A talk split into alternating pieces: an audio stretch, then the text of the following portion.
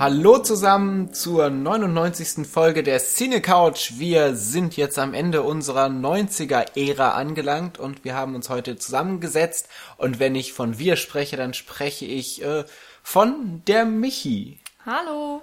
Und über den Äther wieder zu uns gesandt, auch von dem Daniel. Einen wunderschönen guten Tag da draußen. Und unser heutiger Moderator ist mal wieder im Lande Paul Ziemer. Äh, schönen guten Tag, das bin nur noch ich, auch im neuen Jahr. Und wir begrüßen euch, wie gesagt, zum Grande Final unserer 90er Podcast-Folgen, denn wir sind bei der Folge 99 angelangt. Die nächste Folge ist dann die große 100, mhm. äh, auf die wir schon sehr gespannt sind, wo schon einige äh, Vorbereitungen im Hintergrund laufen. Wie dem auch sei. Ne? Ja. ja, tatsächlich. Ähm, wie dem auch sei, wir haben euch abstimmen lassen welche Folge, äh, welche, welcher Film diese Folge bestimmen soll. Und diese Abstimmung hat ergeben, dass Trommelwirbel Spannung, die wir jetzt aufbauen, obwohl es eh total unsinnig ist, weil das Ganze schon im Titel steht. American Beauty hat sich ganz knapp durchgesetzt. Es war ein hartes Rennen. Wir hatten auch viele andere Filme. Wir hatten noch Fight Club unter anderem dabei, der auch äh, fast hätte gewonnen haben Insider, können. Insider war wirklich auch sehr beliebt, was äh, mhm. wir auch gar nicht so gedacht hatten. Ich habe auch nie gedacht, dass American Beauty gewinnt. Das war auch so eine kleine Überraschung. Echt? Äh, ja, ich habe so im Hintergrund, so, so im, im Kleinen habe ich es gehofft, weil es wirklich einer meiner Lieblingsfilme ist, äh, zu dem ich jetzt mit Glück gekommen bin quasi. Äh, ich möchte auch gern einfach nochmal so ein kurzes Dankeschön raushauen, weil gerade auch schon äh, bei der Filmauswahl, die wir ja auch euch quasi überlassen haben da draußen, das hat schon wunderbar geklappt und ähm, jetzt bei der bei der letztendlichen Auswahl des Films gab es auch nochmal eine rege Beteiligung. Also vielen vielen Dank dafür und äh, ja, wir hoffen einfach, dass so die hier Hashtag Kinder der 90er, unsere letzten zehn Folgen oder beziehungsweise neun Folgen euch genauso viel Spaß gemacht haben wie uns. Beziehungsweise letzte acht Folgen, denn das ist ja Ja, aber das gehört ja auch heute dazu. Also so ein bisschen als Abschluss und dann genau. Jo.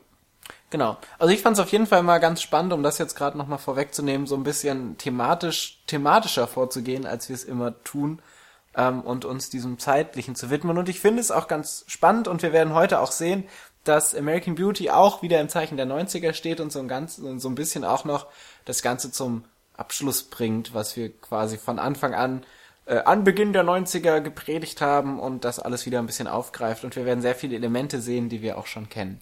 Genau, American Beauty, wenden wir uns doch dem Film zu und äh, lassen das blöde Anfangsgelaber hinter uns. Worum geht es in American Beauty? Michi.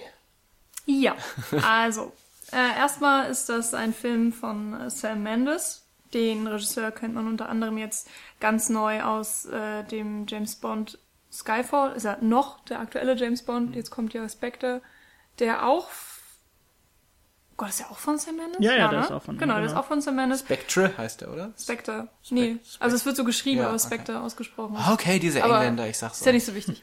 ähm, genau, unter anderem kennt man ihn, oh, Road to Perdition kennt man natürlich auch noch und ich habe jetzt gestern Revolutionary Road von ihm geguckt. Äh, Zeiten des Aufruhrs ist es dann auf Deutsch. Genau, ne? Zeiten genau, des. Aufruhrs. Hm. Ähm, naja, er hat zusammen... Und, ähm, hm? genau, und äh, man kennt ihn auch, oder beziehungsweise er ist auch sehr populär übers Theater geworden.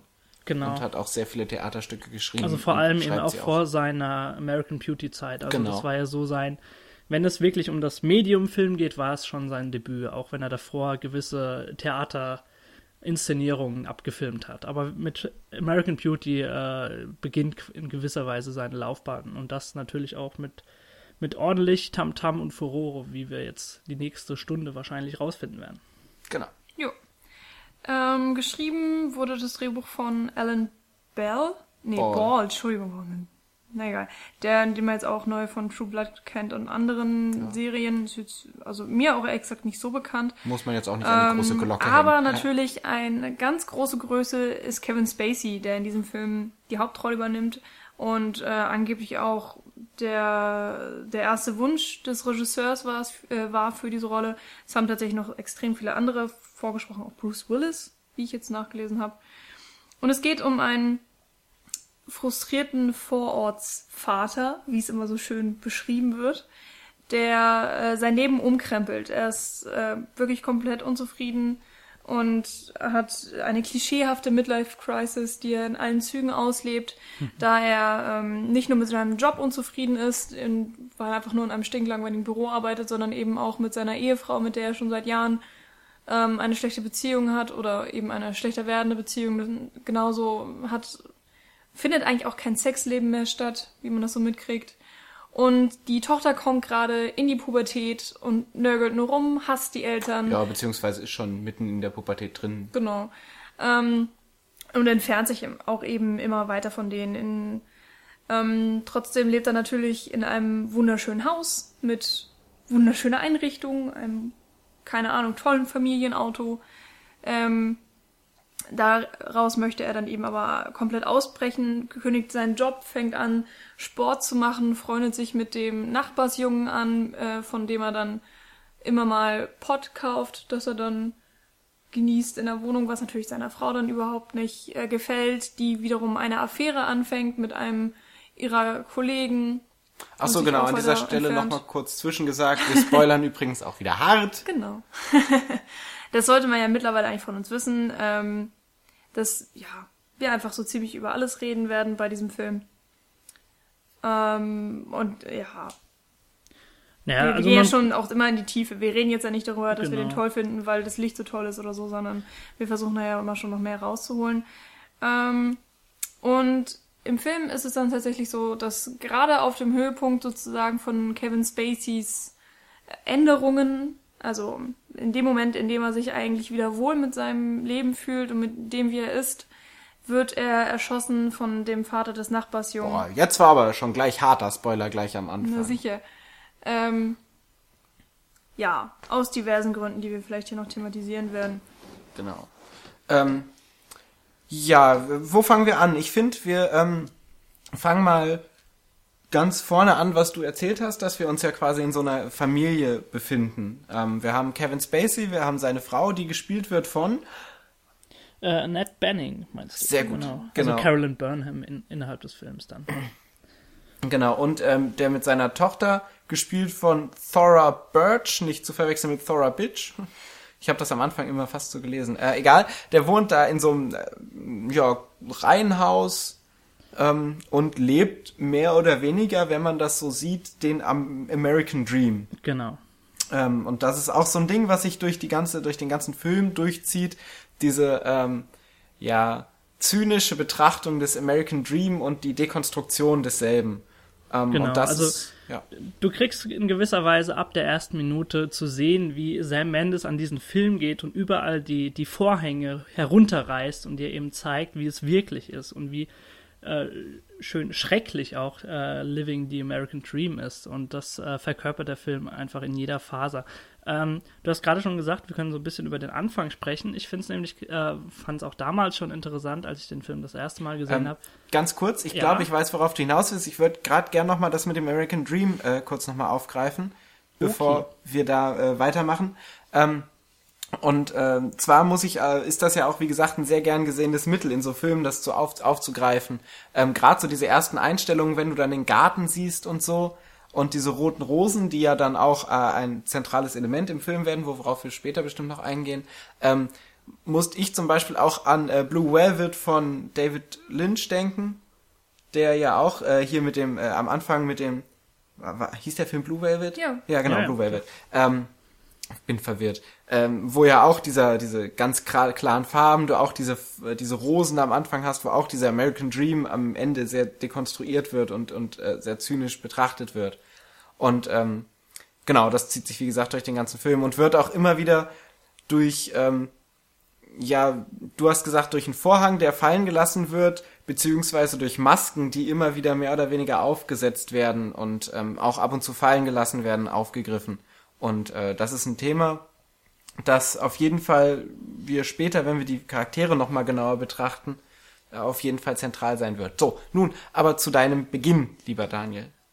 Genau, und zwar, äh, ich glaube, das ist wirklich sogar das allererste, was man sieht. Also, wir, wir werden in die Geschichte eingeführt, indem wir so einen Flug oder einen Rundflug ganz langsam äh, sehen, der sich immer weiter einer, äh, einem Wohnort nähert und dort hören wir eben ähm, Kevin Spacey im Voice-Over. Und man hätte den Film jetzt auch äh, so von Anfang an inszenieren können, dass du im Grunde genommen nicht weißt, was da passiert. Also wenn man sich das einfach jetzt mal vorstellt, man hätte den Plot auch aufziehen können, dass es sich einfach ändert und man hätte von Anfang an nicht gewusst, wie das am, am Ende, äh, also in welche Gewaltspirale sich das dann äh, ja, in welcher Gewaltspirale das endet. Äh, man hätte es eventuell als Thriller, was weiß ich, irgendwie aufziehen können. Aber das allererste, was wir eben von äh, Kevin Spacey bzw. Lester Burnham hören, ist, dass er uns eben erklärt, Hi, I'm Lester Burnham, that's my life and äh, so und so weiter. Und dann sagt er, und in einem Jahr werde ich tot sein.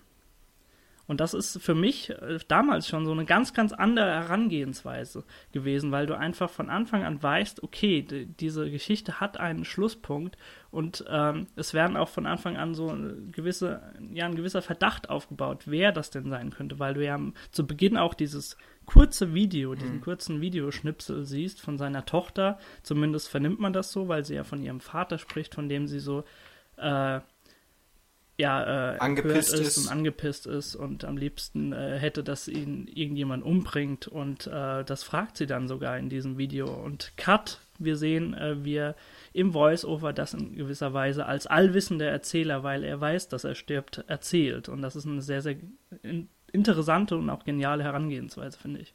Mhm. Ich finde, es ist aber auch, es passt einfach in die Zeit, also es passt in die 90er. Ähm, ich kann nur leider nicht so versiert erklären, warum. ich würde jetzt auch nicht unbedingt sagen, dass es typisch ist, aber ähm, ja, generell wurde ja in den 90ern auch immer gerne mit Twist-Endings gespielt und ähm, das ist jetzt vielleicht einfach nur so ein bisschen so eine andere Art ähm, des, des Twists oder eine andere Art damit umzugehen, weil man ja auch immer nicht alles weiß. Ähm, vor allen Dingen auch dann im Höhepunkt des Films, also in den letzten, sagen wir mal, zehn Minuten, wo sich alles zusammenspinnt, ähm, wo jede, jeder Charakter eigentlich ja, vor eine, vor eine große Entscheidung gestellt wird oder ich sich selbst eben auch doch vorstellt, ähm, weißt du ja nicht, was passiert. Du weißt auch nicht, wie mhm. Lester, äh, Lester stirbt und, und was und wer und überhaupt. Und ähm, von daher ist es auch immer noch extrem spannend. Ja. Ähm, du hast gerade gesagt, es passt in die 90er.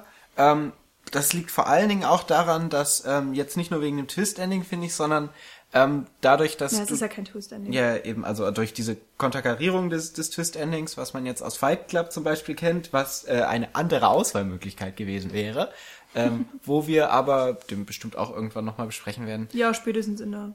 Ich, aber das darf ich ja nicht sagen. Äh, was? ähm, wie auch immer.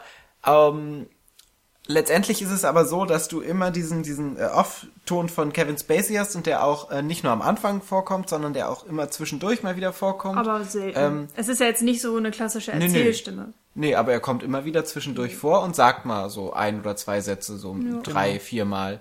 Ähm, und er sagt zum Beispiel auch an dem Tag, wo er stirbt, so, okay, ähm, man sagt immer von jedem Tag, lebe ihn, als ob es dein letzter wäre. Das stimmt, bis auf für den Tag, der wirklich dein letzter ist. Ja, ich, ich glaube, er sagt sogar, äh, sagt er nicht, äh, lebe oder nutze jeden Tag, als wäre es der erste vom Rest deines Lebens. Genau, so ja, sagt er. Du hast recht. Ja.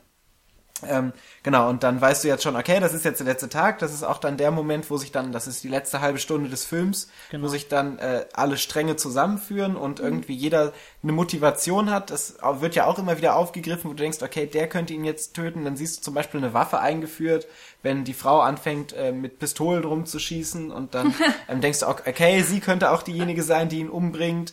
Ähm, Sie, und? sie hegt ja sogar den Plan. Also jetzt nicht unbedingt sehr ähm, gut geplant, aber man, man sieht sie ja während der Autofahrt ähm, auch mit den Motivationskassetten, ähm, wo man schon den Eindruck kriegt, dass sie tatsächlich auch plant, ihren Mann zu ermorden. Ja, du weißt nicht letztendlich, ob es wirklich ein Ermorden sein will oder ob sie ihn einfach nur bedrohen will oder was auch immer. Ähm, aber die, die Vermutung liegt nahe. Ähm, dann stirbt Kevin Spacey und dann geht der Off-Text weiter und dann spricht Kevin Spacey immer noch und das ist ja eine ganz klare Künstlichkeit, die da hervorgerufen wird, dass du eben siehst, okay, dieser Erzähler, dieser Kevin Spacey ist eben ähm, außerhalb dieses ja, Kosmoses, der in diesem Film quasi geschaffen wird. Und das mhm. ist ja auch wieder eine ganz klare filmische Künstlichkeit, die eben in diesem äh, Sinne der 90er eben ganz klar immer wieder heraufbeschworen wurde. Dass das, was wir sehen, nicht das reale Leben ist, sondern dass mhm. es ähm, ein, ein Schau Kasten ist, in den wir reinschauen. Ja, Im Grunde genommen so ein Querschnitt. Und äh, da haben, sind wir auch wieder bei diesem Thema des, äh, des amerikanischen Traums. äh, von dem wir im Grunde genommen wirklich einen Querschnitt sehen. Genau, der aber wie gesagt auch kein kein reales realer ja, nee, nee, nee. Also es, er ist wirklich voll beladen mit Klischees und ähm, genau. Da würde ich vielleicht sagen, äh, um so sich wirklich in die Situation von Kevin Spacey, also Lester Burnham hineinzuversetzen, würde ich einfach mit euch noch paar, äh, paar Worte gerne jetzt drüber verlieren, wie das denn am Anfang so, sagen wir vielleicht mal die erste halbe Stunde, dreiviertel Stunde konstruiert wird, wie wir eingeführt werden in sein Leben, warum er sich so fühlt und das ist ja ganz, ganz wichtig für den Film um dann letztendlich zu verstehen, warum er diese Veränderung möchte. Und ich, äh, also er sagt das ja selbst immer wieder schon im Voice-Over und äh, sagt, hier, hier seht mich, ich, ich hole mir unter der Dusche einen runter, das ist mein Höhepunkt des Tages und danach wird es nur noch ber bergab gehen. Du kriegst so die Situation, in der er sich befindet, geschildert. Du siehst dieses ganz, ganz schreckliche, kitschige Leben, wie äh, seine Frau im Grunde genommen draußen ihre gefühlt 2000 Rosen äh, ja äh, hegt und pflegt, hegt und pflegt äh, besser als sie es bei ihrer Familie tut. Ganz, ganz schlimm für mich, wo ich jedes Mal wieder so ein bisschen äh, mit Ekel vor dem Bildschirm sitze, ist, äh, wenn die gute Familie zu Abend ist und an dieser ellenlangen Tafel sitzt, zu dritt im Grunde genommen nur und diese äh, schreckliche Musik, also hm. diese, ähm, wie, wie nennt er das? Äh, Fahrstuhlmusik. Fahrstuhlmusik, genau, Dankeschön. Ja. Ähm, die da die ganze Zeit drüber gelegt ist. Er, er fragt teilweise Fragen äh, an, stellt Fragen an seine äh, Tochter. Das sind genau die Fragen, die man als Kind eben nicht hören will. Das kennt man mhm. ja in so Situationen, wenn man Wie Teenager war die war. Schule? Genau. War sie wirklich nur gut? Also so wirklich richtig, richtig äh, schlimme Fragen, wo man eigentlich im Grunde genommen nur noch äh, wegstolzieren möchte von diesem Tisch. Ähm, und er, ich finde, er bringt das einfach sehr, sehr, sehr gut rüber. Und auch natürlich, natürlich liegt das auch so ein bisschen an der, an der Klasse eines äh, Kevin Spacey, dass er in dieser ersten Halbstunde wirklich filmisch und visuell das rüberbringt, was er am Anfang sagt. Nämlich er sagt ja, in a way I'm dead already. Also er hat im Grunde genommen nicht sehr viel zu verlieren zu diesem Zeitpunkt. Und das mhm. äh, wird die erste halbe Stunde sehr, sehr gut aufgefasst. Ja, einerseits hat er eben nicht sehr viel zu verlieren, ähm, weil ihm eigentlich halt nichts nicht viel wert ist. Also mhm. ähm, das ist ja eben das Ding. Man, man kann ja nur etwas verlieren, wenn man daran auch wirklich hängt. Sonst ist es ja Genau. Ja, tatsächlich auch wertlos. Ähm, aber es geht ja noch weiter, weil er auch komplett oder zu großen Teilen einfach emotionslos ist. Er lebt ja wirklich nur noch diese Rolle. Ähm, die Rolle des, des Vaterseins oder des, des mittelmäßigen Ehemanns, der eben noch das Geld nach Hause bringt und äh, seine Familie eben ernährt und ja, das Haus abbezahlt und so weiter. Und mehr ist er nicht. Da steckt ja auch keine Persönlichkeit hinter. In, den, in der ersten halben Stunde, äh, wenn man mal genau darauf achtet, hast du kein Gefühl für seine Person wirklich, sondern du kannst ihn eben anhand dieser anderen Sachen beschreiben, ähm, die aber natürlich überhaupt nichts über ihn aussagen. Mhm. Und das ändert sich dann natürlich im Verlauf des Films, weil er dann mehr und mehr versucht, sich selbst auszuleben, äh, aber dann eben auf eine vielleicht schon ja klischeehaft übertriebene Art und Weise eben dadurch auch, dass er sozusagen wieder zurück in seine Vergangenheit reist an Zeiten, wo er noch viel freier sein konnte. Und das ist, wird dann eben ausgedrückt mhm, durch das genau. Auto, das er schon immer haben wollte, das eben auch ein Modell ist von vor, ich glaube, 15 oder 20 Jahren. Ähm, genauso hat er ein einen Job bei einem Burgerladen, den er anscheinend in seiner Jugend auch schon mal so ähnlich hatte, weil man das durch seinen Lebenslauf so ein bisschen mitkriegt. Er fängt wieder an Pott zu rauchen, was auch immer mit Jugendlichen oder eben so um die 20er Jahre Leute noch in Verbindung gebracht wird. Ähm, also eigentlich macht er ja einen Schritt zurück, weil er mhm sich scheinbar ja zu seinem, zu seinem 25-jährigen Ich zurückentwickelt. Andererseits bricht er eben aber auch aus dieser zwanghaften Rolle ähm, aus, die er da Schauspieler ist. Genau, er, scheint, er scheint eben das zurückholen zu wollen, was er irgendwann mal in seinem Leben verloren hat. Und ähm, Paul, du wolltest gerade noch was ansetzen, war das genau. dazu? Weil ansonsten können wir mal zu diesem Turning Point kommen, der ja, dann also tatsächlich äh, ja im Grunde genommen erst diese Entwicklung von ihm auslöst. Aber red du erstmal fertig, vielleicht ist es ja auch schon zu dem Punkt. Genau, also ähm, vielen Dank, Daniel. ähm, wir, ähm, ihr habt gerade die Emotionen angesprochen und das ist für mich so einer der zentralen Punkte, die diesen ganzen Film immer durch äh, durchziehen. Also man hat immer dieses, dieses Spiel mit den Emotionen. Man hat äh, erstmal diese komplette Emotionslosigkeit, die Kevin Spacey am Anfang an den Tag legt, dieses, ähm, ähm, wie nennt man das, nicht äh, regressiv, sondern ähm, konsternierte, dieses konsternierte, mhm. dieses mir ist alles egal, diese Attitüde. Mhm. Ähm, ja, ähm, nicht, vielleicht nur mir ist alles egal, aber auf jeden Fall hat er ja aufgegeben. Genau, er scheint ja wirklich ja. einfach ähm, da zu sein, er gibt sich keine Mühe mehr für irgendwas, genau. sondern. Und ja. ähm, dann auf der anderen Seite natürlich dieses Pubertäre, dieses Emotionschaos, was dann äh, seine Tochter hat, die dann natürlich voll drinsteckt in der Pubertät, wo die Emotionen mhm. dann ein zentrales Element sind. Ähm, auf der anderen Seite die Frau von ihm, die ähm, am Anfang öfter mal gezeigt wird, in denen sie emotionale Grundausbrüche hat. Die, die ist ja Maklerin und versucht ähm, Häuser an die Männer und Frauen zu bekommen und äh, gerade am Anfang, wo man, also das ist vielleicht auch noch ganz wichtig zu erwähnen, Kevin Spacey ist zwar im Epizentrum dieser ganzen Geschichte, aber diese ganze Geschichte ist nicht immer nur an ihn behaftet. Das heißt, wir sehen auch immer wieder Ausflüge zu ähm, seiner Frau oder zu den Nachbarn, zu seiner Tochter, zu dem Nachbarssohn ähm, und wir begleiten zum Beispiel auch am Anfang die Frau und da wird sie so ein bisschen charakterisiert und am Ende ähm, hat sie es nicht geschafft, das Haus zu verkaufen, was sie so sich so als Ziel gesetzt hat, um diesen American mhm. Dream zu leben und reich und erfolgreich zu sein. Ähm, und dann fängt sie an zu weinen und ähm, schlägt sich dann selber dafür, dass sie weint und äh, quasi so ein Selbsthass dafür, dass sie schwache Gefühle hat, so dieses Emotionen unterdrücken, was da auch ein ganz starkes Gefühl ist, was sich auch für den Charakter der Frau immer weiter durchzieht. Ähm, und bei dem Nachbar haben wir nochmal eine ganz spezielle Form der emotionalen Unterdrückung, die dann am Ende so noch mit äh, zum zur Katastrophe quasi hinführt, wo ja, wir später genau. nochmal drauf eingehen. Und dann kommt ja das, was Daniel gerade angesprochen hat, dieser Turning Point im Leben von Kevin Spacey, ähm, wenn, also von Lester Birmingham, wenn Burnham. Burnham, wenn eben das junge Mädchen, dessen Namen ich gerade vergessen habe, äh, Mena Suvari oder eben äh, Angela in, im Film. Angela, genau, wenn Angela in sein Leben tritt und er sich äh, zum ersten Mal seit Jahren anscheinend äh, verliebt wieder, was dann quasi so als starke Emotion, als Katalysator für alle Emotionen, die er bis dato unterdrückt hat, gilt, die dann alle mhm. wieder hervorbrechen. Und äh, Angela ist in dem Moment natürlich auch ähm, sinnbildlich für das, was wir gerade alles gesagt haben, nämlich diese verlorene Jugend, dieses mhm. äh, Angela ist in dem Fall genauso alt wie seine Tochter, das heißt wahrscheinlich 16, 17 dürften genau. die so 17, sein. Ja. Ähm, und genau das ist ja das, was ihn dann antreibt, dass er quasi sich auf eine Stufe mit dieser Jugendliebe ähm, quasi, die er in dem Moment dann hat, äh, stellen möchte.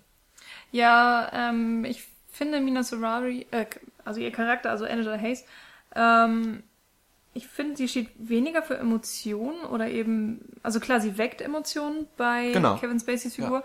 also Lester, aber sie steht ja sehr deutlich für Sexualität und eben auch den, ähm, ja, einfach die Sexualität, die Lester in seinem Leben fe ähm, fehlt. Genau, und vielleicht so als, äh, also sie verkörpert zumindest so in gewisser Weise so eine sehr, sehr jugendliche femme fatale zumindest für mhm. Lester Burnham, der sich ja dadurch, dahingehend dann äh, in das ganze Chaos stürzt. Genau. Und äh, das passt dann auch wieder zu dieser Thematik, dass er sich sozusagen selbst verjüngt, weil sie ja natürlich auch 17 ist und, und er, was weiß ich, 40 vielleicht Mindestens. in dem Film. Ich habe keine Ahnung. Aber ähm, ja, ne, passt zu seiner Midlife-Crisis. Das ist ja auch einer dieser Klischees, dass die älteren Männer sich dann irgendwie junge Mädels suchen, um sich wieder jung zu fühlen und so weiter. Und er genießt natürlich auch die Aufmerksamkeit, äh, die er von ihr dann kriegt und genauso genießt sie seine. Ähm und wollen wir dann auch schon gleich auf diese bestimmte Szene eingehen, wenn wir jetzt schon über Angela reden, oder lieber später? Also auf welche bestimmte Szene denn? Meinst du die allererste, also wo der Kontakt dann quasi zustande kommt, oder? Nö, die, wo, er an seiner, äh, wo sie an seiner Decke hängt.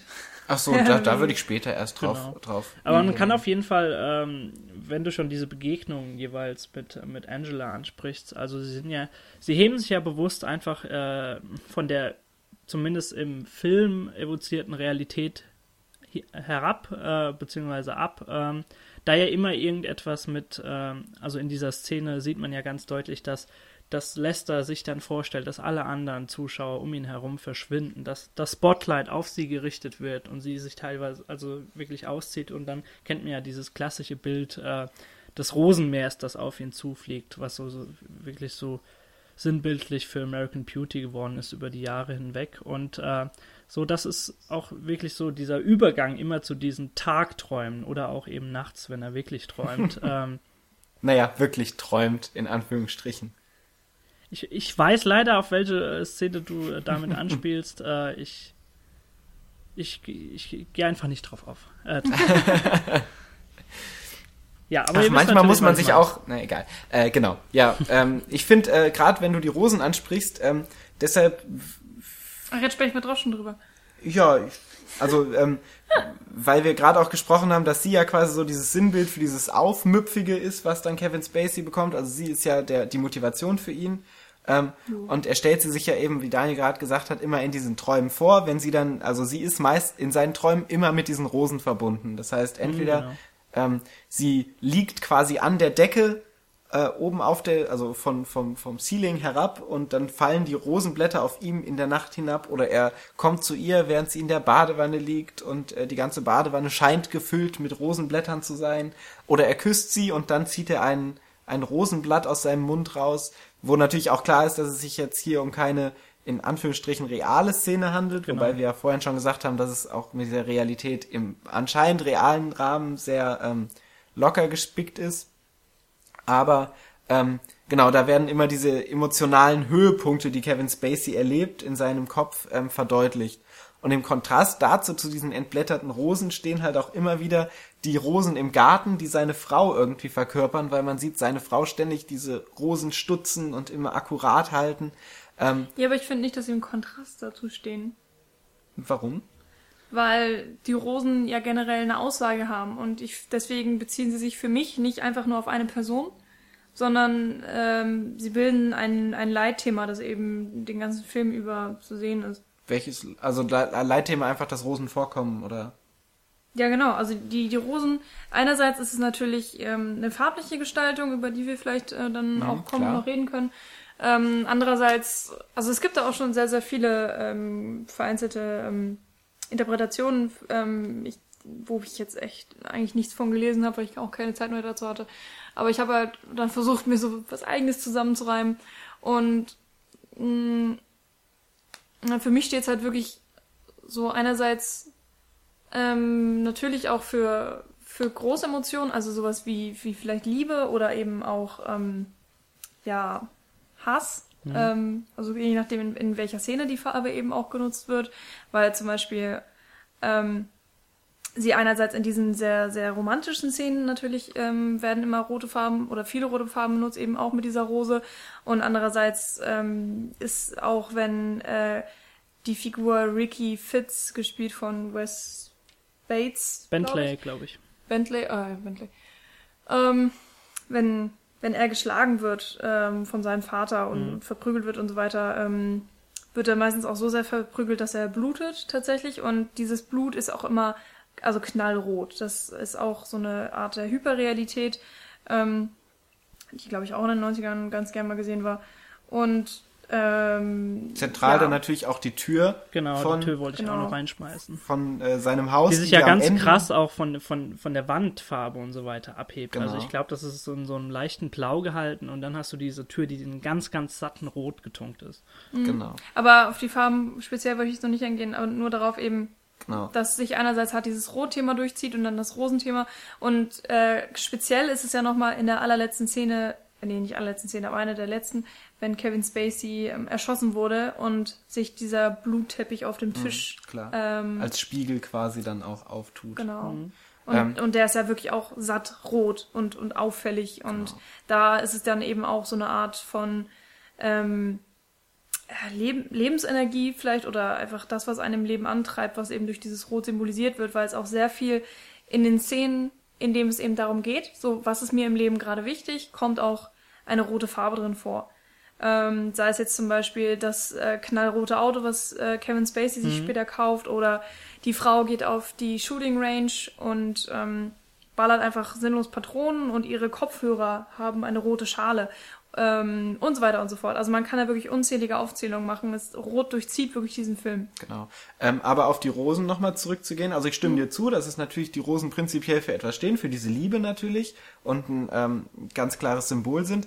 Aber ich finde schon, dass äh, du die beiden auf jeden Fall kontrastieren kannst. Denn immer wenn du die Frau von Kevin Spacey, also von, von Lester Burnham, im Bild hast, hast du eben diese, diese Rosen, wie sie gestutzt werden, wie sie irgendwie Genau, ja. akkurat in ähm, Sträucher gepasst werden, wie sie ähm, ja, wie gesagt, eingeengt werden. Du hast sie teilweise auch in Blumenvasen dann auf dem Tisch stehen. Ja, fast immer. Also im ganzen Haus stehen irgendwie so oft immer wieder Blumen, Genau. Rosen. ähm, wo es eben dieses akkurate, zwanghafte irgendwie Mhm. mit diesen Rosen verbunden ist. Und auf der anderen Seite hast du eben dieses äh, wilde, komplett chaotische Rosenmeer, was dann eben auch ähm, für die junge, für das junge Mädchen steht, für die Angela, auf die Kevin Spacey dann ja steht, ähm, was ja eindeutig ähm, diesen Kontrast der beiden Liebschaften, die er letztendlich hat, ähm, Hm, darstellt. Weil er hat ja zwar, also er hat ja immer noch irgendwie so ein bisschen Liebe zu seiner Frau, die ja am Anfang, also zumindest am, am Anfang noch irgendwie besteht. Er, er versucht ja dann auch nochmal mit ihr sexuell anzubandeln. Und dann merkt man ja auch, dass sie viel zu zwanghaft in dieser Ehe ist. Und das wird eben durch die Rosen auch ständig und verkörpert. In ihrem ganzen Leben natürlich auch. Genau. Und dient halt auch zur Charakterisierung. Und von dem her würde ich schon sagen, dass es ein klarer Kontrast zwischen diesen beiden ähm, Extremen ist, wo er dann eben sich zu diesem wilden Rosenblättermeer hingezogen fühlt, was auch irgendwie Ähm, man natürlich könnte man könnte es vielleicht einfach auch nur mal so in Worte fassen, äh, da kommt dieser Kontrast auch auf jeden Fall nochmal raus, dass äh, ja dieser wilde Rosenblättersturm und so weiter, was äh, einfach für Angela steht, dass das wirklich so diese wiedergefundene Leidenschaft oder diese wiedergefundene Genau. Liebe im Leben ist und alles andere so diese verlorene Liebe. Du hast gerade schon die Rosen angesprochen. Das gleiche kann man einfach auch auf diese Tür projizieren, die im Grunde genommen die Eingangstür zu einem ja damals damaligen schon sehr fröhlichen Haushalt war. Du siehst überall die Bilder, dass es eine sehr sehr fröhliche kleine Familie war früher, die sehr sehr viel Spaß miteinander hatte und das ist irgend, irgendwo sind die eben nun mal falsch abgebogen und diese Liebe ist eben verloren gegangen. Genau. Wahrscheinlich eben auch durch diese aufgezwungene Lebensweise. Also ähm, vor allen Dingen, wenn man ähm, die Fotos sieht, oder es gibt ja auch einen ganz kleinen ähm, Rückblick aus, äh, ich glaube, nachdem Lester gestorben ist, sieht man noch mal, äh, wie er mit seiner Frau damals auf einem Vergnügungspark war oder so, äh, was auch in den Schwarz-Weiß dann gezeigt wird. Und das, das wirkt ja alles viel gelassener und fröhlicher und Ja, ähm, genau. und das ähm, steht dann halt im Gegensatz zu dieser Eingezwängtheit, die Paul ja eben gerade auch schon angesprochen hat und einfach dieses geregelte Leben mit, mit einem geregelten Alltag. Man darf nicht zu spät kommen, ähm, man muss zwei Autos haben und jeder hat einen Verdienst und so weiter und so fort. Die äh, Tochter muss gute Noten haben und hübsch sein eigentlich und ist sie nicht und passt nicht rein. Und, ne, ne, und da gibt es ja dann auch wieder Streit und so weiter. Ähm, kurz zu Rose. Wisst ihr eigentlich, warum der Film American Beauty heißt? Nee, aber ich äh, hatte verschiedene Vermutungen, warum American Beauty. Also ähm, es ist nicht unbedingt einfach drauf zu kommen tatsächlich. Es ist ein Name einer Rosensorte. Und es ist, glaube ich, auch genau die, die gepflanzt wird im Film. Da kenne ich mich jetzt nicht genug aus, ehrlich gesagt, um das raussehen zu können.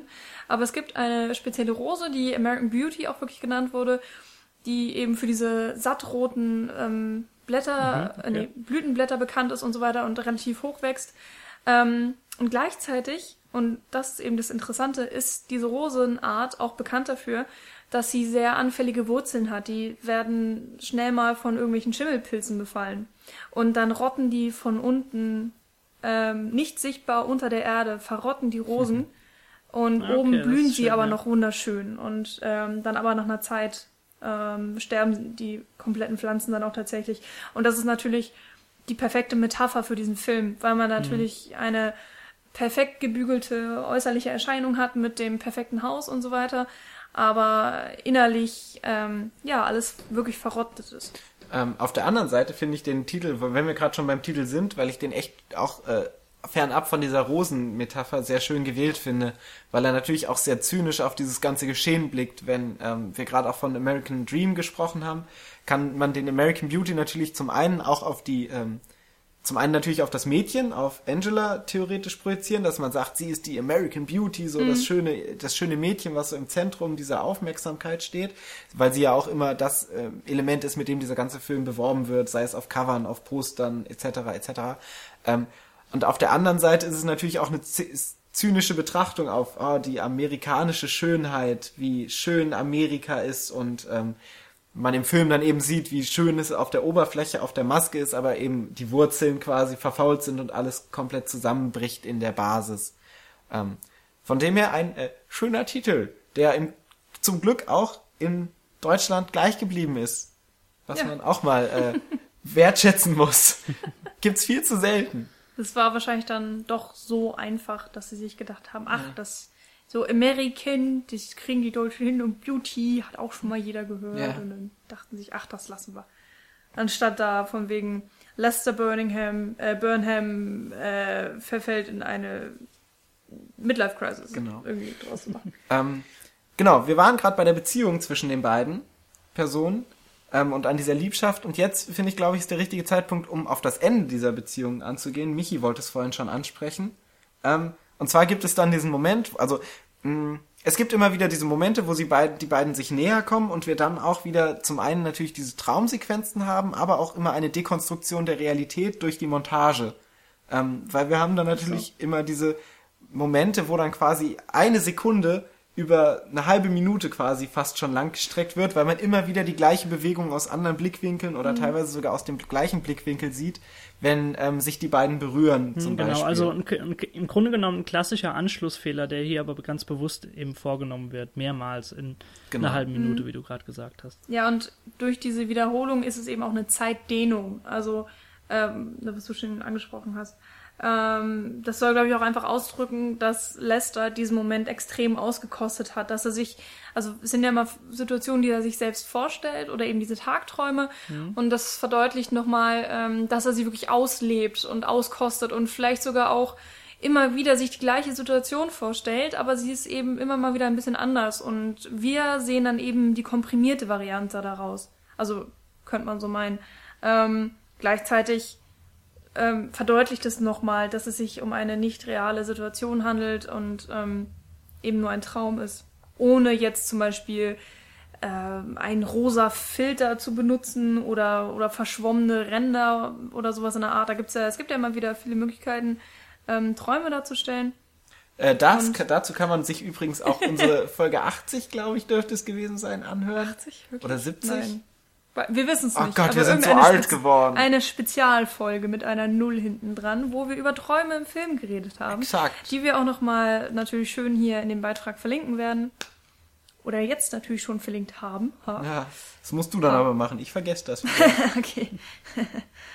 äh, genau, Träume im Film. Genau, und ähm, Gipfeln tut das dann natürlich. Am Ende bekommt er tatsächlich ähm, mehr oder weniger die Frau, könnte man sagen. Denn es gibt diese Situation, wo ähm, die beiden kurz vor dem Sex stehen und er sie entblättert hat, die Rose. Da spricht jemand aus Erfahrung. Ja. Ich muss da immer an Emilia Galotti denken. Weiß nicht, ob das jemand von euch gelesen Ja, hat. habe ich, aber es ist Nein. sehr, sehr lange her. Aber ich glaube, Eine ich Rose gebrochen, meinst, ja. bevor der Sturm sie entblättert. Oder irgendwie sowas war der, der letzte Spruch. Keine. Ahnung. Im Originalskript war es tatsächlich auch vorgesehen, dass Lester Sex mit Angela hat und ähm, Wes, Wes Anderson, genau. Nein.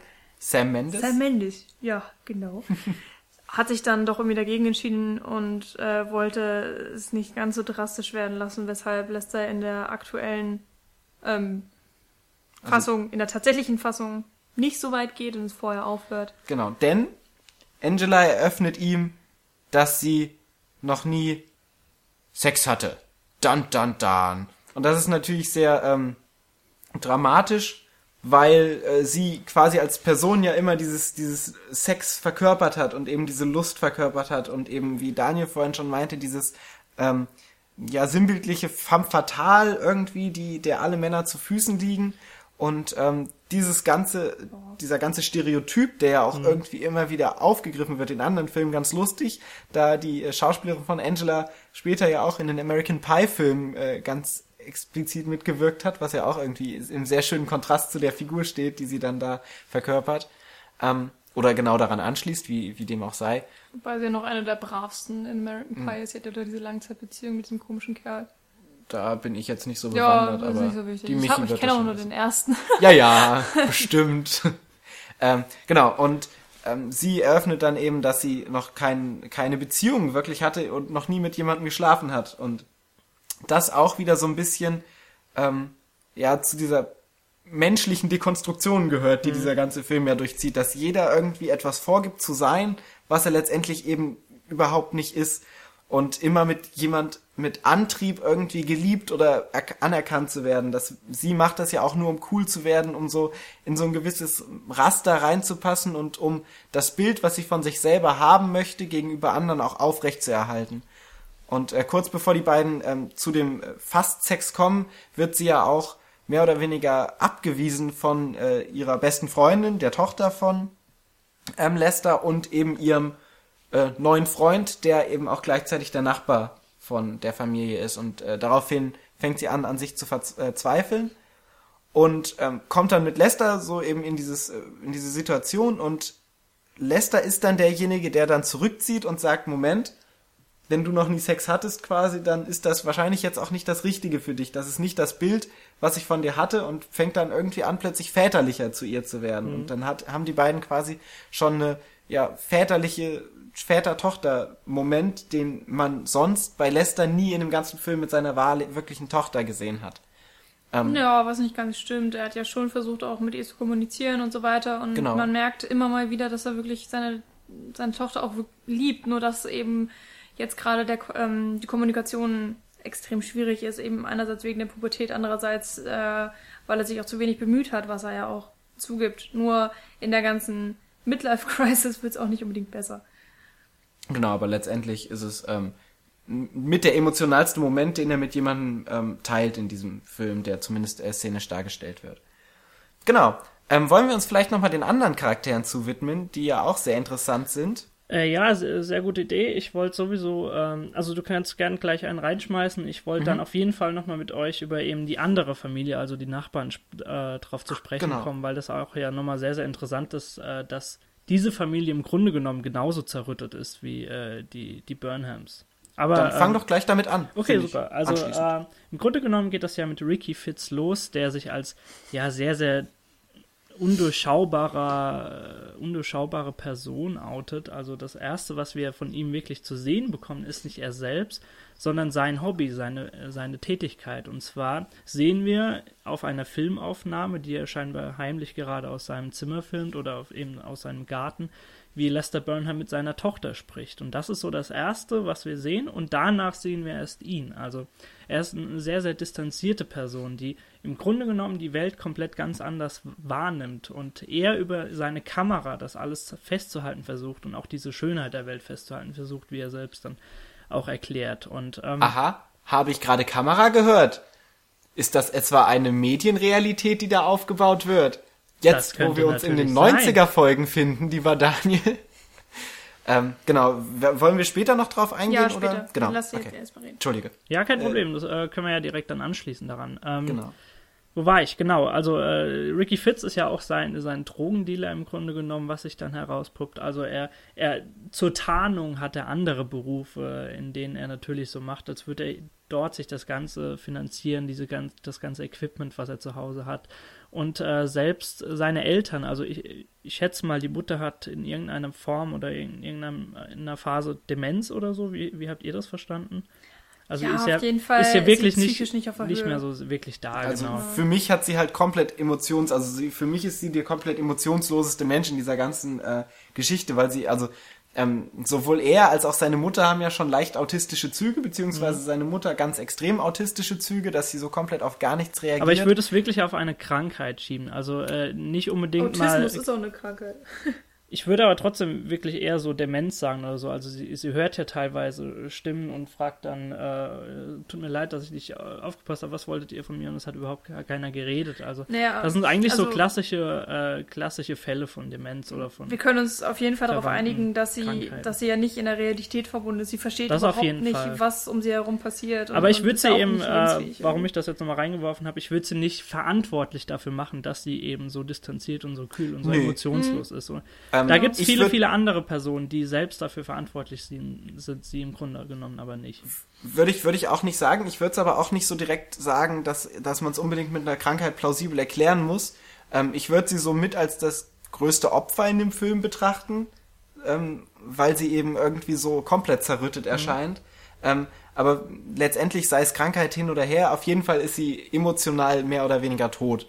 Und äh, das merkt man eben an ihren irgendwie ähm, versucht emotionalen Sätzen, wenn äh, der Sohn zum Beispiel sagt, Mutter, ich gehe jetzt weg, und dann sagt sie zu ihm, äh, zieh ein Regencape an, weil es draußen regnet. Mhm. Ähm, und das sind halt so diese komplett emotionslosen Dialoge und sie sitzt da und, und ähm, wartet, dass irgendwas passiert, ist, passiert aber nichts. Da, deshalb auch diese, dieser Moment, wenn, wenn die beiden, wenn die Familie quasi auf dem Sofa sitzt und komplett schweigend in den Fernseher schaut ähm, und sie dann fragt, ob jemand was gesagt hat, wirkt das für mich fast schon wie so ein Hilferuf nach mhm. Zwischenmenschlichkeit, äh, was in der Familie komplett nicht existiert. Genau. Genau, Denn, also äh, der Vater? Ja, der Vater. Also ich würde die Familie vielleicht so als äh, ganz klassische Nachkriegsfamilie, also mhm. wo der, wo der Erziehungsberechtigte, der, der Mann, der für das, äh, für das Essen und den Unterhalt und so zuständig ist, immer noch in dieser Zeit gefangen ist, als ich glaube Colonel war er in der Armee oder mhm. Colonel oder so, wie auch immer man das ausspricht. Ähm, also einen Rang hatte, in, in dem er scheinbar immer noch verwurzelt scheint und auch immer noch agiert, als wäre er dieser Typ und äh, das eben auch auf seinen Sohn äh, äh, abwälzt und äh, also er muss ihn mit Sir ansprechen, er muss ganz, ganz strikte Regeln befolgen äh, im Grunde, also er, er, weiß, er wusste ja quasi, dass, dass Ricky ähm, drogenabhängig ist und er muss selbst jetzt noch Jahre später, auch wenn es natürlich nichts bringt, äh, Urinproben seinem Vater in die Hand drücken. Und es ist einfach ein sehr, sehr, sehr distanziertes und kaltes äh, miteinander, wenn man überhaupt genau. davon reden möchte in dieser Familie. Die einzigen Emotionen, die die beiden miteinander teilen, ist ja eigentlich die Wut. Das hatte Michi vorhin auch schon mit dem Blut, wenn, wenn er seinen Sohn zum Beispiel schlägt. Mhm. Ähm, das ist so die einzige emotionale Verbindung, die die beiden haben, dass äh, er quasi wütend auf seinen Sohn und, ist. Äh, ja, also man merkt trotzdem an sehr, sehr vielen Stellen, dass er versucht, Kommunikation zu führen, mit, gerade mit seinem Sohn. Also du hast ganz, ganz viele Momente, wo er, wo er ansetzt, ansetzt, wo du denkst, okay, jetzt, jetzt geht er auf ihn zu, auf seinen eigenen Sohn und äh, möchte ein bisschen Wärme und Nähe mhm. verbreiten und dann bricht das ganze Gebilde wieder in sich zusammen. Also diese Unfähigkeit zur Kommunikation ist in ja. allen Familien ver, äh, verbreitet und ähm, ich habe den Film ja jetzt schon mehrfach gesehen und ähm, da wollte ich euch jetzt gerne eine kurze Frage stellen. Und zwar, ähm, ist mir vorhin so durch den Sinn gegangen, als ich ihn nochmal gesehen habe, ob es wirklich unbedingt notwendig war, äh, wenn du schon die Burnhams in gewisser Weise mit so klischeebeladen und als Querschnitt eines ja relativ fatalistischen American Dream aufbaust, dass es dann unbedingt notwendig ist, die Nachbarn, die die direkten Nachbarn, also die einzige Familie, die auch noch in diesem Film vorkommt, auch noch so zerrüttet darstellen musst. Oder ist, find, ähm, fandet ihr das jetzt im Grunde nicht too much? Also äh, jetzt beim mehrfachen Schauen äh, denke ich da immer mehr drüber nach, ob man das vielleicht auch hätte anders lösen können. Also es ist auf jeden Fall schon eher ein Film mit einem pessimistischeren äh, Blick auf eben vielleicht die typische amerikanische Vorortsfamilie. Mhm. Ähm, aber ja, irgendwie genau darum geht es ja auch. so, so blöd sich das vielleicht anhört ähm, dass einfach hinter die Kulissen geguckt wird und insofern hätte man nur diese eine Familie, nur die Burnhams genommen, dann wäre das vielleicht auch ja nicht exemplarisch genug, weil dann dann ähm, ja würde vielleicht ja, also hätte man kein kein größeres Realitätsgefühl, wenn man eben diese zweite Familie zeigt und dann eben auch zeigt, dass jeder seine Probleme hat. Das ist einfach mhm niemanden Normales gibt, wird auch nochmal umso mehr aufgezeigt, dass der Schein der Perfektheit überhaupt nicht ähm, das größte Gut ist, was man erlangen braucht, sondern einfach, ähm, dass Fassade nichts wert ist, wenn nicht auch der Kern hm ja, wirklich gut ist. Genau. Also ich glaube, die, die Grundaussage, die dahinter steckt, ist, dass du quasi in jedes Haus gucken kannst und immer was finden wirst. Mhm. Ähm, zentral ist dann ja auch die erste und die letzte, beziehungsweise die erste und letzte Kamerafahrt, wenn du eben aus dieser Reihenhaussiedlung zurückzoomst und so diese ganze Stadt siehst, was ja dann irgendwie den Zuschauer auch so ein bisschen äh, allein lässt mit dieser Aussage, hier schau mal, und dann gibt's noch tausend weitere Familien, denen quasi mhm. das Gleiche widerfährt. Genau. Ähm, und, und auf der anderen auf der anderen Seite ist es ja auch so, dass ähm, ich finde, also was, was bei dir jetzt gerade so angeklungen hat, dass vielleicht auch so eine Doppelung irgendwie vorhanden hm, ähm, genau. ist, dass man sagt, okay, ich weiß, dass es so ist, warum brauche ich jetzt noch ein zweites Beispiel? Hm, ich finde aber die zweite Familie auch sehr wichtig, weil da einfach nochmal andere Themen angesprochen mhm. werden. Also ähm, bei Kevin Spaceys Figur geht's ja um dieses ähm, ja, Verlieren der Liebe und bei der Figur von diesem äh, Colonel geht's ja um quasi ein nie dagewesenes Ausleben der Liebe. Weil, ja, Unterdrückung. Genau, er ist ja. Ja, ähm, Sexualität. Also ich finde immer noch einfach, dass es bei Lester um tatsächlich auch sehr viel Sexualität geht. Ich, ich finde, es geht überall um Sexualität auch ein bisschen, weil, ähm, mhm. also du hast auch dieses Voyeuristische von dem Sohn, der dann auch ähm, die Tochter filmt, wie sie sich auszieht zum Beispiel, mhm. also wie sie sich freiwillig auszieht vor ihm, vor der Kamera, weil ähm, sie auf der einen Seite als ähm, Mensch gesehen werden möchte. Sie denkt ja am Anfang auch über eine Brustvergrößerung oder Brust nee, äh, Brust-OP nach. Ja. Genau. Ähm, und ähm, er interessiert sich dann aber trotzdem für ihre Brüste und, und mag, wie sie aussehen, so rein prinzipiell.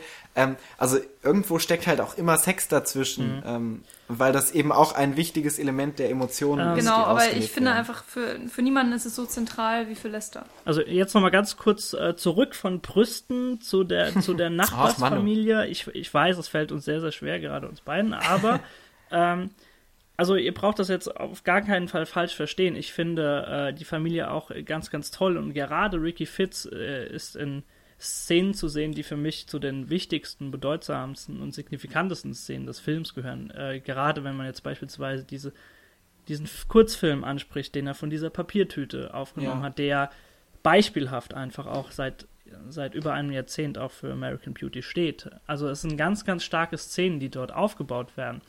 Ähm, ich wollte nur so ein bisschen hinterfragen, weil äh, diese ganzen Klischees, die die Burnhams verkörpern, das Einzige, was dir da im Grunde genommen noch abseits dessen einfällt, ist im Grunde genommen, ja, so ein vielleicht noch so ein Nachkriegsdrama oder Fremdenhass oder Abscheu von Homosexualität. Und genau das ist so reingepackt eben in diese, in die Familie Fitz. Und äh, mhm. da habe ich vielleicht überlegt, ob das ein bisschen too much ist, ob man das vielleicht auch etwas äh, ja, dezenter einfach hätte inszenieren mhm. können und ähm, dass, dass es nicht einfach so aufgebaut ist, dass im Grunde genommen äh, der, der, der, also der Vater äh, hier Colonel Fitz, Colonel Fitz dafür gebraucht ist, um im End, im, in der Endkonsequenz einfach zu diesem äh, fatalistischen Ende zu führen, indem er einfach äh, Lester Burnham erschießt, also dass er dafür verwendet werden muss, um quasi um, ähm. das herbeizuführen. Ja, ich finde auch einfach, dass ähm, die, die Figur von, ach Gott, Chris Cooper oder so heißt er. Genau, ja. ja. Colonel Fitz. Ähm, Colonel Fitz ist vor allen Dingen eben auch wichtig, weil anhand ähm, ihm, also du hast ja auch schon gesagt, von wegen als, als Veteran, ähm, wird auch so diese Generation X einfach dargestellt, mhm. äh, die ja auch in den 90ern, also vor unserer Generation, besser gesagt, wir sind ja habe ich jetzt gelernt von Jan. Wir sind Generation Y und mhm. vorher gab es eben die Generation X. Ähm, die wurde eben besonders auch dadurch ähm, charakterisiert, dass sie sich nie eingepasst gefügt hat. Sie ist so die Generation danach, die irgendwie nicht weiß, wohin sie woll, soll oder so, oder was sie mit sich anzustellen hat. Und ähm, das ist eben auch so stark an dieser Colonel Fitz ähm, Figur vertreten. Und ähm, man merkt einfach, er fühlt sich als Colonel nicht wohl, weil er ist halt nicht mehr in der Armee und zu Hause versucht er immer noch den Colonel zu spielen, was aber immer nur eigentlich darin äh, endet, dass er seinen Sohn tatsächlich verprügelt, den er ja eigentlich liebt. Und mhm. danach hat er, scheint er immer auch wieder Schuldgefühle zu haben und sich schlecht zu fühlen für das, was er getan hat. Also in der Rolle, ähm, ja, funktioniert es nicht. Genauso wenig ist er eigentlich ein Ehemann, weil seine Frau ja so abgedriftet ist und die Welt um sie herum gar nicht mehr wahrnimmt. Das heißt, sie nimmt ihn auch gar nicht mehr wirklich wahr. Wie soll man denn dann ein vernünftiger Ehemann sein, ähm, wenn man jemanden hat, ja, der einen wahrnimmt? Klar kümmert er sich in irgendeiner Form um sie und ihr Sieht scheint das? ihr, ihr scheint's ja so relativ gut zu gehen wenigstens. Naja, sie hat zumindest noch, äh, lebt sie noch. Genau. ähm, er ist eine, ein schlechter Vater und er kann seine Sexualität in keinster Weise ausleben und, und muss sich ständig unterdrücken. Generell, diese ganze Familie, ähm, ja, über ihr steht so das Wort Kontrolle, weil der Vater den Sohn kontrolliert und ähm, der Sohn kontrolliert so ein bisschen durch den, den Vater, durch eben diese Betrügereien, die er da laufen hat, also mit dem gefälschten Urin und so weiter, ähm, wird einfach auch da eine Rückkontrolle ausgeübt, damit er sein verstecktes Leben leben kann. Und der Vater kann aber eben nicht sein verstecktes Leben leben, weil er da vielleicht dann noch mehr Kontrolle über sich selbst auch ausübt. Ähm, ich finde es bei, bei der, also ich finde es nochmal wichtig, jetzt an dieser Diskussion zu erwähnen, dass, ähm, um nochmal auf, auf unseren Anfang zurückzukommen, dass wir hier eine ganz klar künstliche Gesellschaft äh, entwickelt haben. Und äh, da merkt man, finde ich, auch ganz klar, dass Sam Mendes aus dem Theater kommt, weil ähm, jede Figur, die du im Theater etablierst, ähm, ein Symbol ist quasi ähm, im klassischen Theater. Das, äh, die steht für etwas, für eine, eine Eigenheit und äh, hat damit keinen Anspruch auf eine Plausibilität und eine realistische Sache, dass man sagt, okay, natürlich wohnt jetzt die Kriegsfamilie direkt neben der Familie, die äh, so American Dream Probleme hat, ähm, sondern sie sind ja bewusst künstlich so zusammengefügt, damit dieser Film beziehungsweise das Stück seine Aussage so bekommt. Ähm, von dem her finde ich das vollkommen passend, eben in diesem Kontext einfach so zu sagen, dass man sagt, natürlich ist es sehr konstruiert, aber das ist eben auch der Sinn dahinter, Hm, okay. dass diese Konstruktion im Zentrum steht. insgesamt prallen in dem Film ja wirklich extreme Personen aneinander. Man kann ja nicht wirklich sagen, dass man irgendeine dieser Personen schon im normalen Leben so getroffen hat. Es wirkt immer irgendwas zu übertrieben. Ähm, und das macht auch den Reiz des Films aus, weil, wie gesagt, es nichts, nichts komplett Realistisches ist und ähm, man hat einfach dadurch auch Spaß am Gucken, weil alles überreizt wird und, und äh, Themen anspricht, über die man vielleicht so sonst überhaupt nicht reden würde. Und ähm, es gibt ja auch einfach Situationen, die komplett absurd sind. Das haben wir auch noch komplett unter den Tisch gekehrt. Wir haben so, oh, dieser dramatische Film und so traurig und dramatisch alles. Ähm, und so pessimistisch, aber letztendlich ist dieser Film doch auch super lustig. Also ich habe auch beim ersten Ja. Mal gucken von American Beauty habe ich so oft gelacht, weil die Situationen alle so absurd sind, weil Kevin Spacey so genial spielt, das muss man auch nochmal hinzufügen, Daniel hat es vorhin gesagt, allein diese Mimik, das ist der Wahnsinn. Ähm, Ähm. Und auch wieder dieses, diese absurden Theatersituationen, wenn dann der Vater plötzlich denkt, ähm, dass sein Sohn mit Kevin Spacey ähm, quasi äh, sich einkaufen lässt von Kevin Spacey, damit er ihm einen bläst und er deshalb zu Kevin Spacey geht, weil er denkt, Kevin Spacey wäre schwul und sich ihm deshalb ver äh, offenbart. Diese Verkettung halt an, an, ja, an absurden zu Genau, ja. Zufällen und Umständen. Ich würde es auch äh, vorrangig nicht nur unbedingt als Drama bezeichnen, wie es ja überall so auf den Seiten gehandelt wird, sondern Mhm. auch äh, wirklich als sarkastische und satirische Hu- äh, Mhm. Komödie. Also das, das Mhm, trifft ganz, ganz äh, arg zu. Und äh, du hast gerade nochmal Kevin Spacey erwähnt. Will ich auch nochmal Lobhudelei ganz kurz loslassen, weil ich finde das einfach wirklich die perfekte Besetzung, weil wir haben ja schon jetzt mehrfach gesagt, dass du im Grunde genommen die, die komplette erste oder sagen wir auch anderthalb Stunden des Filmes jemanden brauchst, der ja diesen Funken Lebensenergie verloren hat und äh, komplett emotionslos ist. Aber Kevin Spacey ist jemand, der trotz alledem so viel einfach über seine Augen und über seine Gestik und Mimik, trotz dessen, dass er sich vielleicht nur minimal bewegt oder auch nur jemanden anschaut, so viel Emotionen, so viel Energie und Power und so ein Vibe übertragen kann, dass das für mich echt die perfekte Besetzung für diese Rolle ist. Also da, damals Fall. war das war so der Punkt, wo ich mich dann letztendlich wirklich in Kevin Spacey verliebt habe, äh, der so ihn in den glaub, Olymp du meiner. Schauspieler gehoben hat. Also wirklich Ey, die, unter meiner die Top 3 auf 90er jeden Fall. Die 90er sind halt auch ei- einfach echt das Jahrzehnt von Kevin Spacey gewesen, um darauf nochmal einzugehen. Du hast ähm, 95 die ähm, Usual Suspects gehabt, wo er grandios war und, glaube ich, zum ersten Mal so richtig abgeruled hat. Ähm, versteht ihr? Weil wegen I Rule in, Ja. egal. Ähm, dann äh, in Seven, wann war das, 1997? 19... Egal, war auch in den 90ern Seven von Fincher und, oder war das sogar 99? Haben wir jetzt Leute gespoilert eigentlich? Ha, das wäre lustig. Naja, also nach, nach 20 Jahre sind das jetzt her, ähm, irgendwann das, ne? verfällt auch so die letzte Spoilergefahr, wer, wer heutzutage den Film nicht Bruce gesehen Willis ist tot. Also 7, äh, 95, stimmt schon. Ja, 95, perfekt. Ähm, und ähm, dann eben jetzt auch in American Beauty, wo die 90er für Kevin Spacey vorbei waren, äh, aber auch grandios. Ähm, wir nähern uns langsam dem Ende. Ich würde aber gern nochmal, bevor wir das Ganze jetzt hier beenden, nochmal ganz kurz über diese Medienrealität sprechen, weil wir vorhin diese Kamera schon kurz angesprochen haben. Und das ja auch nochmal ein ganz wichtiger Aspekt ist, der in den 90ern immer wieder auftaucht. Also wir hatten zum Beispiel in Lola Rent auch die Handkamera-Ästhetik, die eingeführt wird oder die da ein zentrales Element ist. Und hier ist diese Handkamera ja auch ähm, effektiv zu sehen in, im Film und wird immer wieder eingesetzt. Und du hast immer wieder Einstellungen, die aus der Kamera raus entstehen. Und ähm, diese Einstellungen, diese, diese Kameraeinstellungen werden für den äh, Rick, wie, ha- wie heißt er? Rick? Nee, der Ricky Fitz. Ricky Fitz, genau, werden für den quasi als Katalysator seiner Emotionen und er ist eigentlich einer der wenigen, der von Anfang an seine Emotionen mehr oder weniger ausleben kann durch eben diese Kamerabilder. Und äh, das steht ja auch so ein bisschen für dieses ganze filmische Dasein, dass man quasi durch die Bilder Emotionen ausdrückt oder Dinge ausdrückt, die man sonst gar nicht begreifen kann mit Worten oder anderen Sachen. Äh, ganz zentral steht dann eben diese, diese Tüte, die da weht, wo er meint, das ist so der schönste Moment, den er in seinem Leben hatte, diese, diese Emotionen, die dann aus ihm herausbrechen möchten und er es gar nicht, gar nicht alles fassen kann.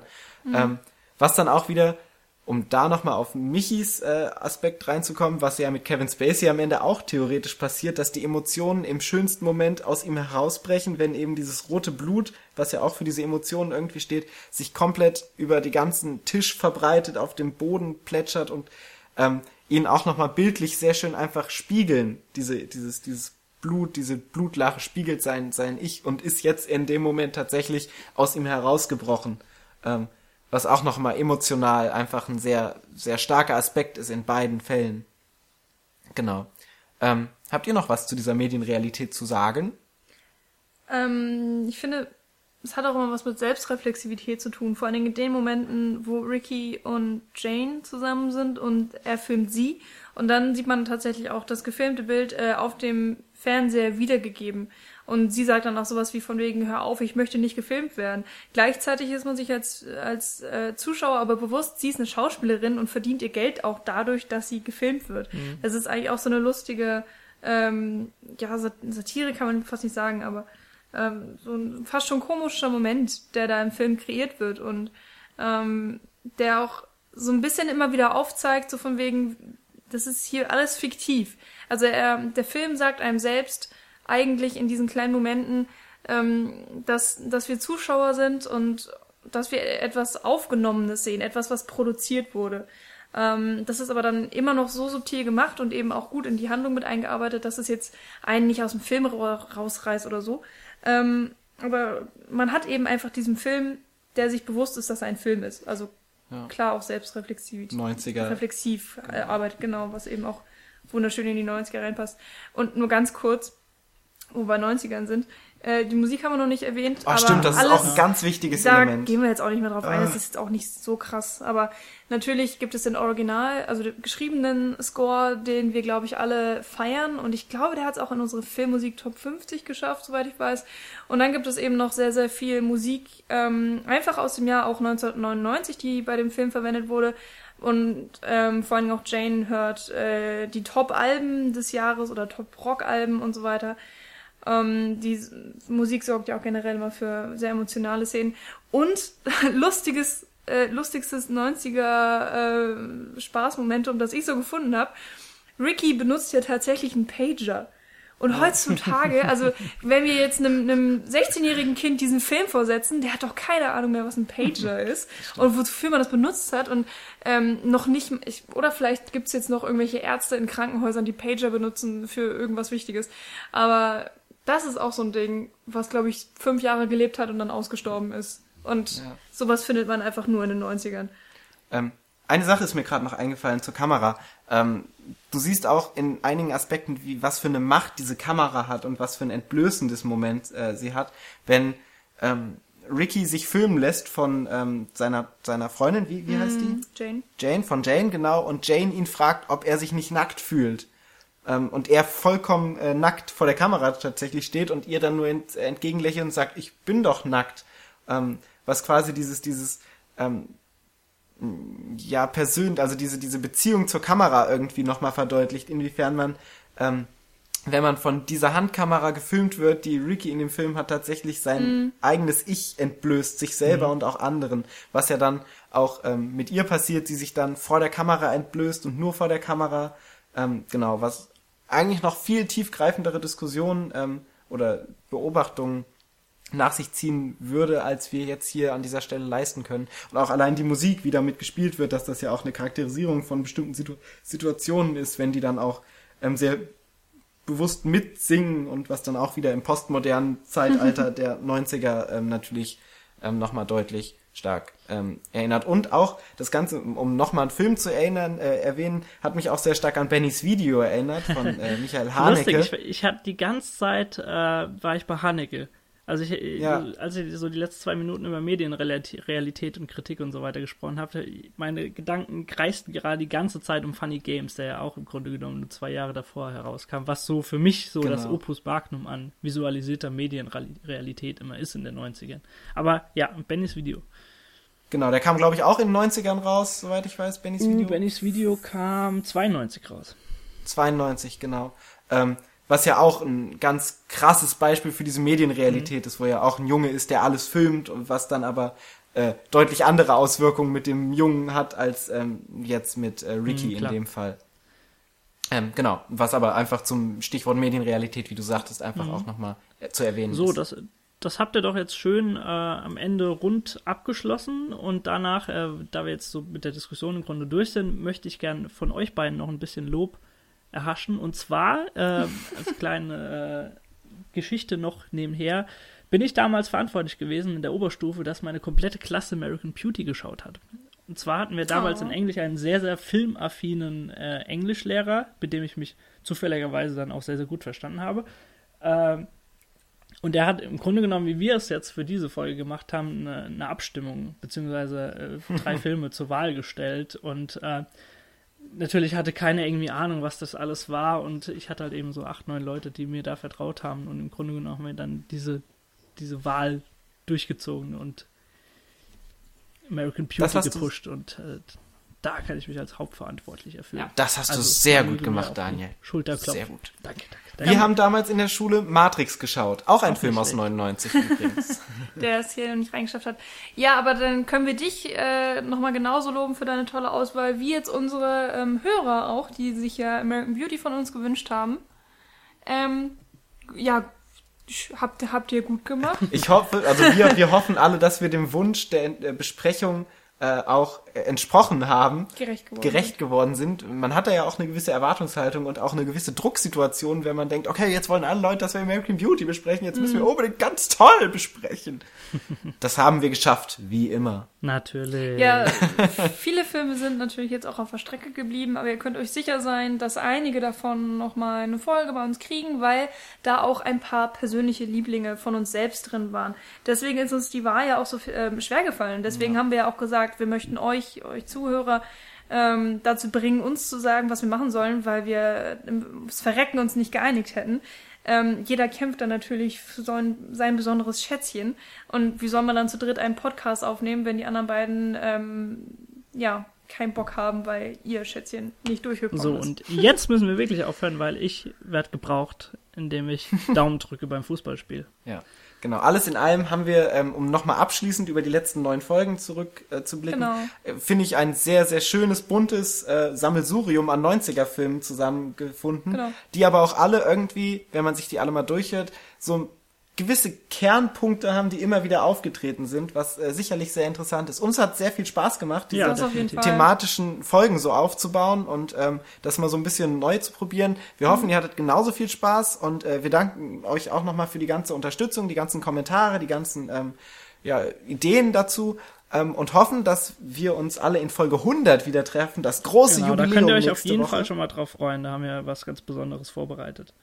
Genau, wir haben ja auch schon euch äh, was gefragt, ob ihr vielleicht, also das Thema ist Lieblingsfilme, das hatten wir ja schon mal angeteased, ob ihr vielleicht noch welche habt.